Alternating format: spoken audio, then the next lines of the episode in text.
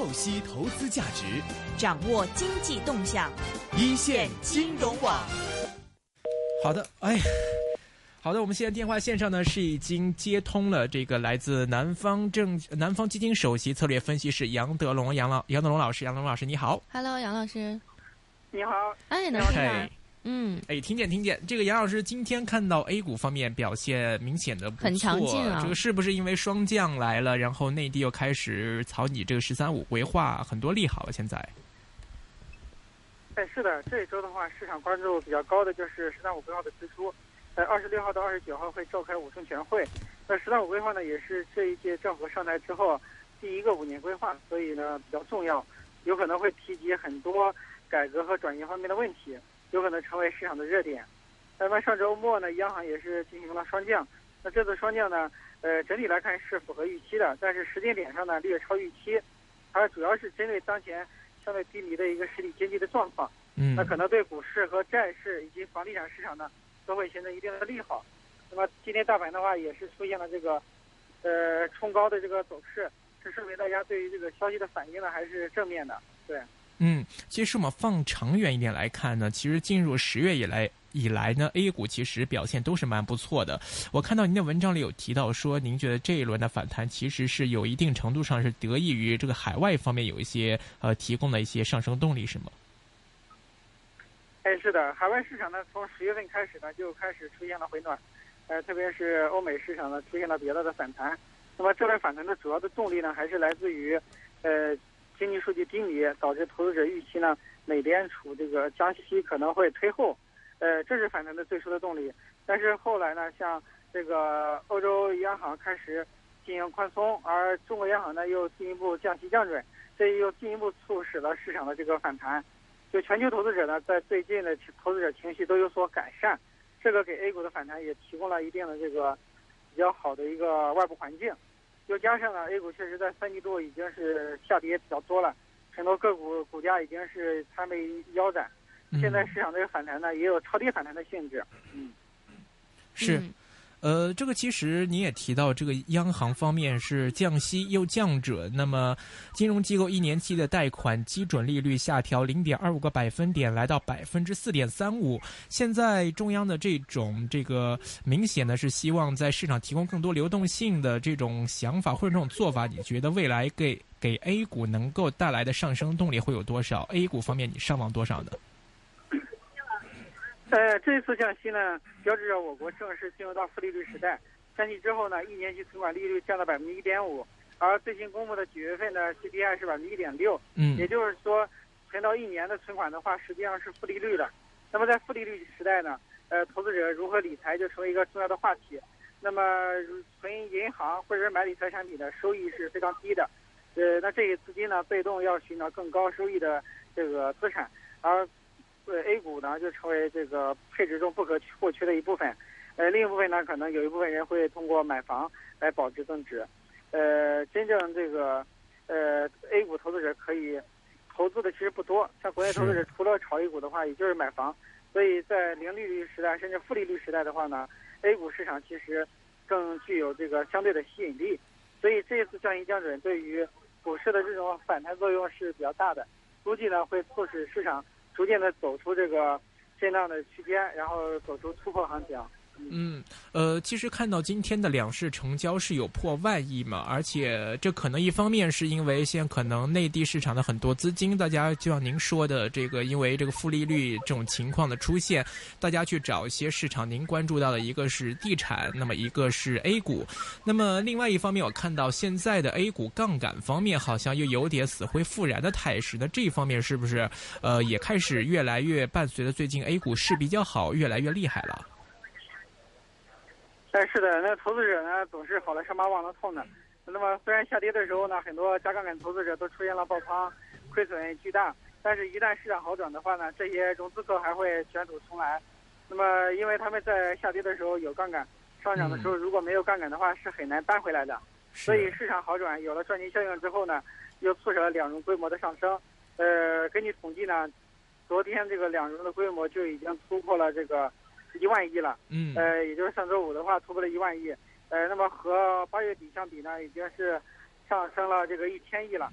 就是说投资者这个加杠杆的行为呢还是比较明显的。那通过加杠杆确实可以提高上升过程中的收益，但是同时呢也预示着这个投机的风险在增加，特别是一些融资比较大的个股的话，如果短期的反弹幅度过高，超过百分之五十以上的话，有可能会出现快速的一个回落，而一旦回落，这些去杠杆的资金呢又会造成这个局部的踩踏。嗯，对于这个市场的稳定呢，其实还是有一定冲击的。有了杠杆之后的市场走势呢，和以前有很大的差别。嗯是。那所以你觉得现在这么多杠杆又加进来之后，对 A 股的影响是什么呢？因为中央会不会说又看到这个杠杆之后，然后又来一波，呃，这个治杠杆的一些措施，然后再给 A 股，就像您说的，造成一轮踩踏？是不是说 A 股可能，比如说它到了某个点位，杠杆到了某个程度，又是一个警号？其实呢，管理层查配资呢，主要是查场外配资。嗯对于场内的两融一直是允许的，因为这两融的规模大小呢是在呃证监会的控制范围内，它可以看到这个呃杠杆率有多高，但是场外配资是无法控制的。嗯所以现在清查的主要是场外非法配资。那么将来的话，投资者呃把场外的配资转到场内，通过向券商融资来做投资的话，这个呃监管层是不会去管的，因为这是合法的一种融资行为。但是如果说这个两融的规模上涨过快，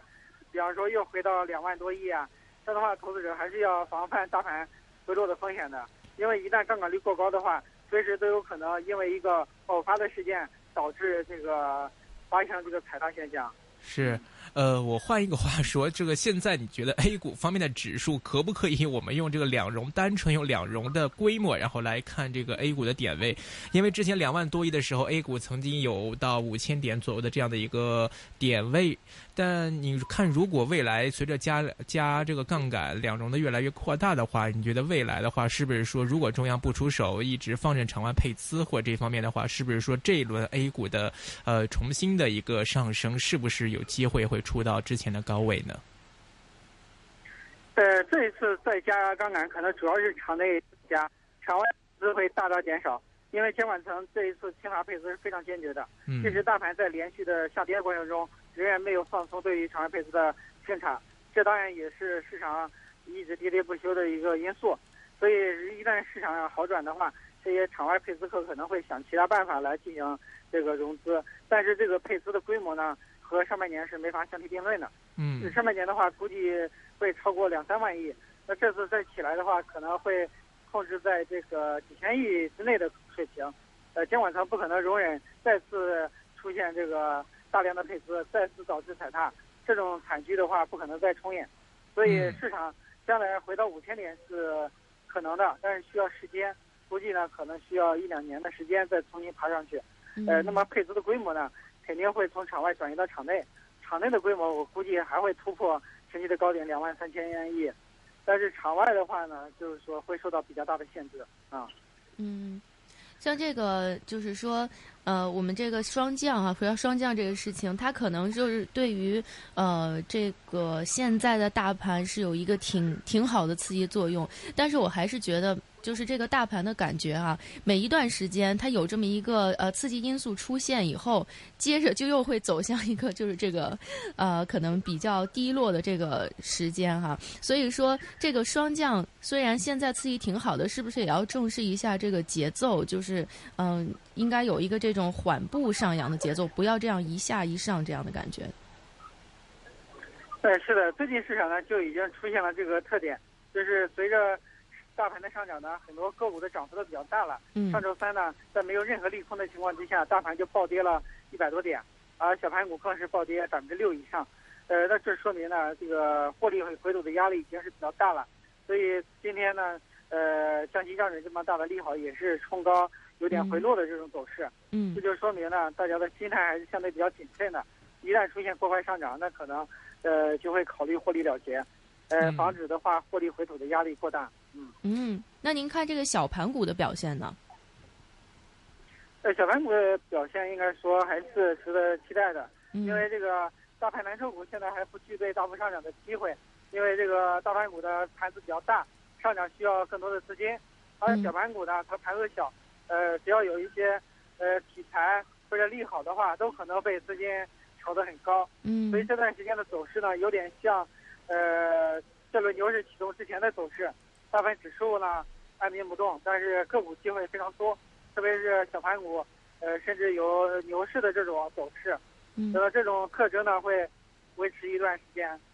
嗯嗯然后今天我还看到这个关于这个，就说到刚才小盘股上，因为很多这种就是呃三季度这个呃报告出来以后，有些概念股呢现在还挺看好的，像机器人概念股这一类的，你说这个是不是也会跟我们呃最近要举行，最近已经开始今天举行的这个呃五中全会，它将来的这个发展方向、经济结构调整很有关系？那在这个小盘股上，是不是投资人应该多去，比如说呃勇敢一点出手这样子？